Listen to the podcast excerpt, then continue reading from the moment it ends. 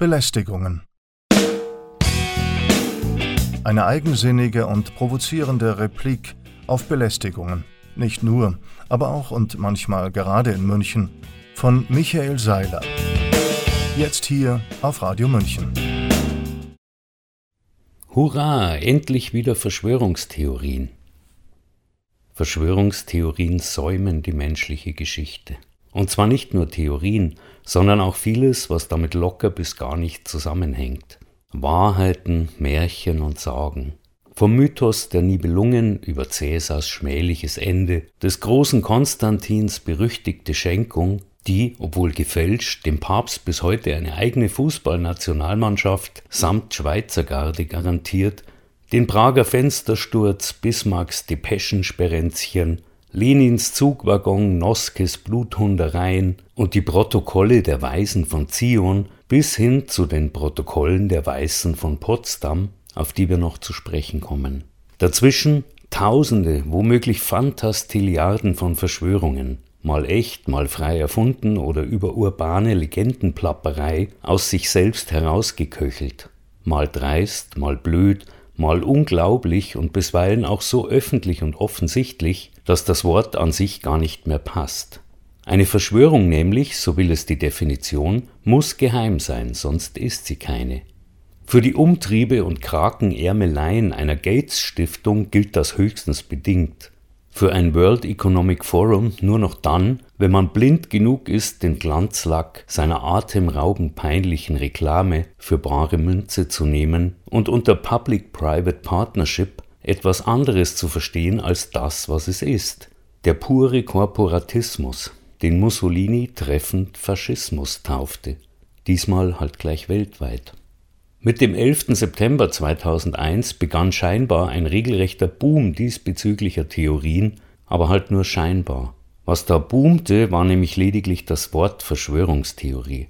Schließlich gab es zu Watergate, Iran-Contra, Guatemala, Panama, Kenia, Grenada, Venezuela oder, um knapp und im Land zu bleiben, weil wir sonst bis Weihnachten mit dem Aufzählen nicht fertig werden, den Affären und Verschwörungen um Spiegel, Lockheed, Spielbanken, Bayernpartei, Onkel Alois, Schreiber, kurz gesagt zu Strauß, zum Zeller Loch, zum Sturz von Willy Brandt, dem dafür vermeintlich verantwortlichen DDR-Spion Guillaume, zu Carlos Maus, Barzel, Wienand, Flick, Zwick und Hitler-Tagebuch, zu den Toten von Stammheim, dem Oktoberfestattentat, dem Barschelsumpf, der Kohl-Genscher Wende, zu Schalk, Golodkowski und schon wieder Strauß, zu der Mutation des Slogans Wir sind das Volk zu Wir sind ein Volk, zum Krieg gegen Jugoslawien und einem sogenannten Hufeisenplan, ja, da hören wir lieber mal auf, sonst wird's doch Weihnachten, zu all dem und noch viel, viel mehr nämlich gab es die pfundigsten Verschwörungstheorien,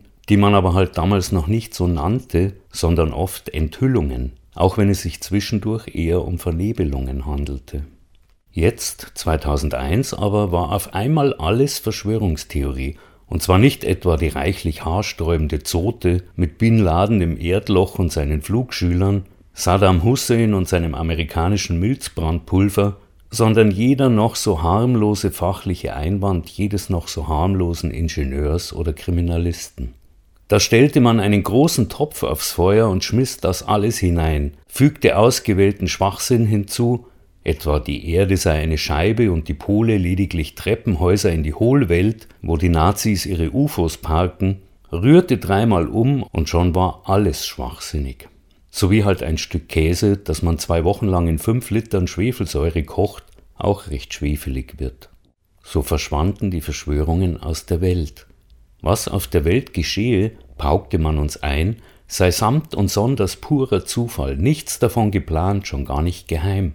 Wer Begriffe wie Bilderberg, World Economic Forum oder Gates Stiftung auch nur in den Mund nahm, konnte genauso gut behaupten, er glaube an den Weihnachtsmann, der aber in Wirklichkeit ein Osterhase sei, und dass ARD und ZDF darüber nicht berichteten, war doch Beweis genug, dass da gar nichts war. Ab und zu flog doch mal dies und das auf, etwa der Opioid-Massenmord der US-Pharmaindustrie oder die Lockstep-Pläne der Rockefeller Stiftung, aber das meiste davon, so hieß es, war entweder schon vorbei oder nicht so schlimm. Und notfalls behauptete man einfach, die Nennung gewisser Namen sei von Haus aus antisemitisch und somit verboten. Wer zum Beispiel behaupte, die Firma Goldman Sachs führe anderes im Schilde als das Wohl der gesamten Menschheit, der sei strukturell schuld am Holocaust. Ich möchte hier ausnahmsweise mal den Herrschaftspropagandisten und angeblich ausgebildeten Amerikanisten, was immer das sein soll, Michael Butter heranziehen, der von dem Thema und der Materie ebenso wenig Ahnung hat wie ich von der Konstruktion eines Nullzeitdeformators aus Dinkelnudeln, also 0,00. Ich paraphrasiere zur Verdeutlichung der neuen Weltanschauung trotzdem ihn, weil er diversen einschlägigen psychologischen Kampforganisationen vorsteht und weil die herrschaftlich anerkannte und trotz inhaltlicher Totalblödheit zum allgemeinen Gebrauch freigegebene Psalmensammlung zum Mythos der Verschwörungstheorien seinen Namen trägt. Um nicht in den Verschwörungswahn abzustürzen, meint er, dürfe man niemals einfache Erklärungen für komplexe Geschehnisse hinnehmen, niemals einem manichäischen Gut-Böse-Schema verfallen, etwa Westen gut, Putin böse oder Impfung gut, Querdenker böse, und vor allem müsse man sich an drei einfache Leitsprüche halten. Alles ist, wie es scheint, alles geschieht durch Zufall und nichts ist mit irgendwas verknüpft. Zusatz, was die Qualitätsmedien behaupten, ist wahr. Derlei eklatante Schwachköpfigkeiten tunken Vernebelungsprofis wie die Wikipedia-Mafia dann in titanische Wortgebirge von pseudowissenschaftlichem Schwurbelschwafel und glänzen selbst mit wahrhaft kruden, also ungehobelten Verschwörungsmärchen, etwa der Sorte der Antisemit Ken Jebsen habe sich mit dem Antisemiten Daniele Ganser und den Antisemiten Trump und Putin verschworen, um die Menschenfreunde Bill Gates und Klaus Schwab vom Thron zu stürzen. Und deshalb dürfe man absolut nichts glauben, was nicht von den Qualitätsmedien behauptet wird, weil nur das wahr sei und man sonst an der Desinformation elendig geistig zugrunde gehe, so wie der Klosterschüler, der sich zu sündigem Kopfkino das Rückenmark aus dem Leib leiert.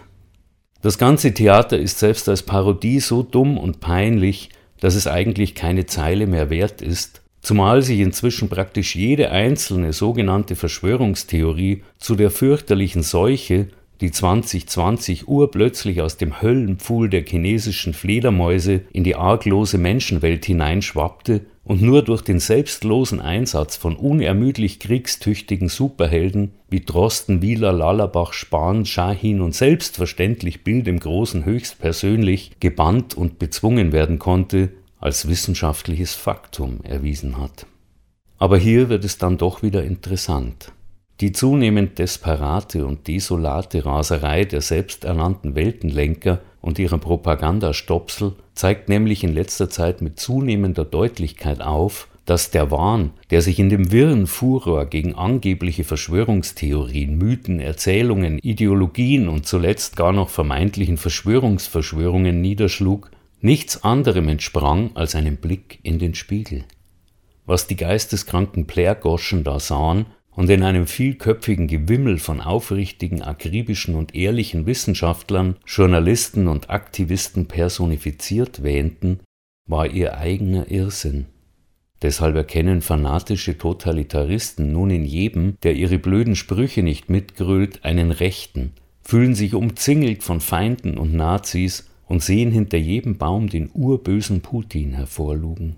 Sei es der unvermeidliche militärische Zusammenbruch der ukrainischen Stellvertreterarmee, die millionenfachen Schäden durch die idiotische Mod-RNA-Dantlerei, der wirtschaftliche Untergang durch sturköpfige Idiotie und religiösen Kohlensäurewahn, das Auffliegen der mafiösen Strukturen, die den gesamten Regierungsapparat durchziehen wie Pilzfäden den Waldboden, sei es was auch immer, Schuld sind AfD, Querdenker, Leugner, Verweigerer, kurz gesagt Nazis. Und gesteuert, gelenkt, bezahlt werden die alle eben von Putin. Es ist eine einzige gigantische Weltverschwörung, die uns alle in den Abgrund reißen will, heimtückischer und schlimmer noch als die letzte, die jüdisch-bolschewistische. Das jüngste Kasperltheater zeigt die Verranntheit und Vernageltheit dieser Weltanschauung exemplarisch. Passiert ist Folgendes. Im November 2023 trafen sich zwei Dutzend Leute in einem Landgasthof, um ein paar Sachen zu besprechen. Wie das halt jeden Tag passiert in hunderten Hinterzimmern von hunderten Gasthöfen.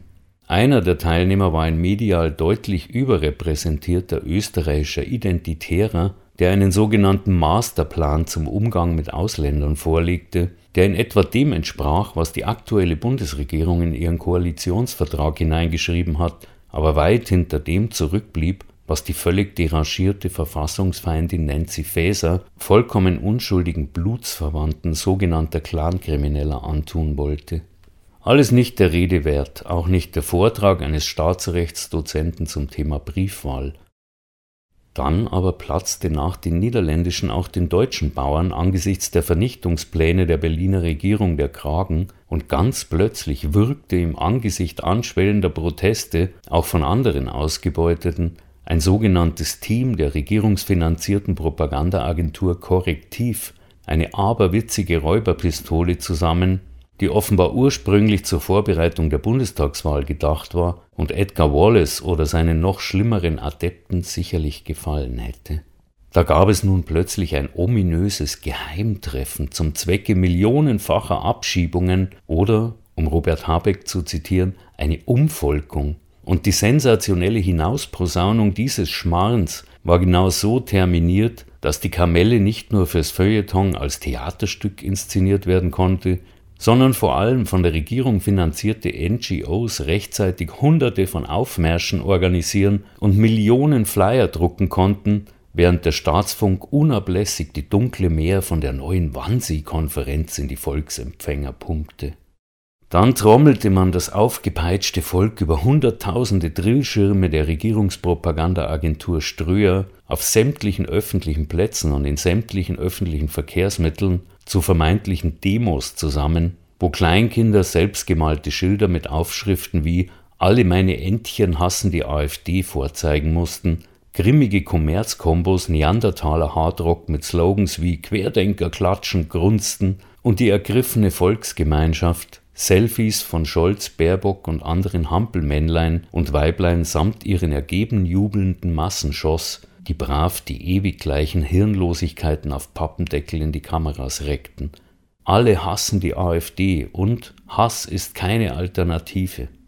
Und dann feierte sich der ganze entfesselte Volkskörper in einem Karneval der selbstzufriedenen Weltentrückung in den Social Media Dampfkochtöpfen als Retter eines Kults, nach dessen hoffentlich baldigen Platzen und Zerdümpeln niemand mehr das Wort Demokratie in den Mund nehmen kann, ohne sich zu schämen während gleichzeitig die behudelte Regierung im Heiligenschein ihrer neuen Heiligkeit unbeachtet ein Gesetz verabschiedete, das genau das bewirken soll, was die AfD verlangt und was auf dem Geheimtreffen angeblich beraten worden sein soll. Und während im erwähnten Koalitionsvertrag von SPD, Grünen und FDP zwar nicht der in einer koordinierten Punktlandung flugs zum Unwort des Jahres erhobene Begriff Remigration drinsteht, Dafür aber das noch weitaus widerlichere Unwort Rückführungsoffensive, das sich inzwischen in ein Rückführungsverbesserungsgesetz ergossen hat. Gänzlich unbemerkt, wie gesagt. Dass irgendein freiwilliger Mitläufer dieses ebenso ordinären wie totalitären Massenzirkus George Orwells Roman 1984 jemals auch nur angelesen hat, ist absolut ausgeschlossen. Obwohl einer ihrer Sektenführer, der von seinen Verfolgungsfantasien mittlerweile auch optisch sichtlich zerrüttete, amtliche Klimapriester und oberste Putin-Paranoiker, in eine neue Ausgabe des Buchs sogar eine Art Schüleraufsatz hineindrucken ließ, der angeblich von ihm selbst stammt, für den er aber von keinem meiner Unterstufendeutschlehrer eine bessere Note als ungenügend gekriegt hätte. Gnädigerweise wegen Themaverfehlung. Gefragt, Herr Habeck, war ein Vorwort kein billiger Reklamepunch für ihren verquasten Pumpernickelteig von einer Weltanschauung, mit dem sie sich dann auch noch selbst entlarven, weil sie auch hier wieder in den Spiegel glotzen. Im Furor dieser Aufmärsche fallen endlich die letzten Hürden der Scham.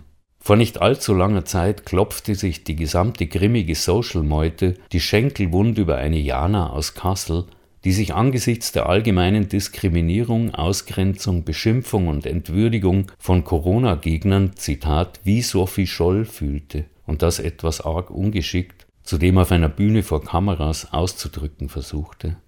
Heute insinuiert der Staatsfunkladen SWR, Jede einzelne Teilnehmerin, jeder einzelne Teilnehmer an den Massenaufmärschen gegen rechts und für das Regime sei eine wiedergeborene Sophie Scholl, und zwar ohne dass sich wegen Peinlichkeit und Scham die Funkhäuser rot färben.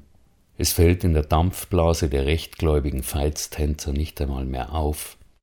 Nun könnte man meinen, es sei gerade im Moment der äußersten Selbstbesoffenheit angebracht, dieser Bagage von Dummschwätzern und Dilettanten ihren eigenen verschwörungsideologischen Quatsch, den sie vom Deck des sinkenden Schiffs trompeten, so um die Ohren zu hauen, wie sie das vor zwei, drei, vier Jahren mit ernsthafter Wissenschaft und Analyse letztlich weitgehend vergeblich versucht haben, und die hassspritzende Häme, mit der sie über eine wehrlose Minderheit herfielen, gleich dazu. Aber das wäre nicht nur ein unangemessenes Gemeinmachen und Gleichsetzen, sondern auch, ganz ehrlich, langweilig. Derlei entlarvt sich selbst am besten. Und zusammenkehren müssen den Schlamassel am Ende, wenn der Endsieg wieder einmal ausgeblieben ist, ja sowieso wir. Ziehen wir lieber eine Art vorgezogenes Resümee, wie sowas insgesamt läuft.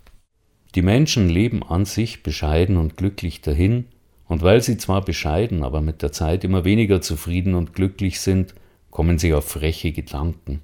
Wieso, denken Sie, schöpft da eigentlich immer dieser blödsinnige Feudalfürst den größten Teil von dem ab, was wir tun und machen, erzeugen und liefern? Wieso wird der immer fetter und hässlicher, obwohl er nur in vergoldeten Kutschen und Privatjets in der Gegend herumflitzt und blödsinnigen Quatsch labert, mit dem man uns auch noch Tag und Nacht penetriert? In diesem prekären Moment, wo die Kontinuität der Ausbeutung ins Rutschen gerät, muss man den Menschen Angst machen mit immer neuen Popanzen, muss notfalls einen echten Krieg entfachen und sie in den massenhaften Tod treiben, damit sie zusammenzucken und sich krümmen vor Schreck und Panik und Schmerz, Leid und Elend und sich wieder brav unterordnen unter die Knute des mächtigen Feudalherrschers, der für alles eine Lösung weiß, obwohl er und seine amtlichen Verweser von nichts irgendwas und von allem ungefähr so viel verstehen wie Michael Butter von Verschwörungstheorien, Alena Büchs von Ethik und ich von der Herstellung von veganem Quark aus unveröffentlichten Goethe-Tagebüchern 0,00. Der Staat, schrieb Friedrich Nietzsche in Also sprach Zarathustra, der Staat ist das kälteste aller kalten Ungeheuer. Kalt lügt es auch, und diese Lüge kriecht aus seinem Munde. Ich, der Staat, bin das Volk. Daran hat sich seitdem wenig geändert. Es wäre vielleicht ein Schritt zur Lösung der gesamtgesellschaftlichen Verkrampfung, die ohne Umweg in den Abgrund der kriegerischen Entladung führt, sich endlich zu besinnen, die fiesen Usurpatoren vom Hof zu jagen, die unveräußerlichen Menschenrechte in die Welt zurückzuholen, endlich wieder Bürger zu werden und den lächerlichen Wahnsinn umzukehren. Wir, die Menschen, sind der Staat. Das waren Michael Seilers Belästigungen. Jeden ersten Freitag im Monat um 15.30 Uhr und um 18.30 Uhr und dann montags darauf um 8 Uhr früh. Nachzuhören auf unserer Homepage radiomünchen.net und nachzulesen auf seilersblog.de.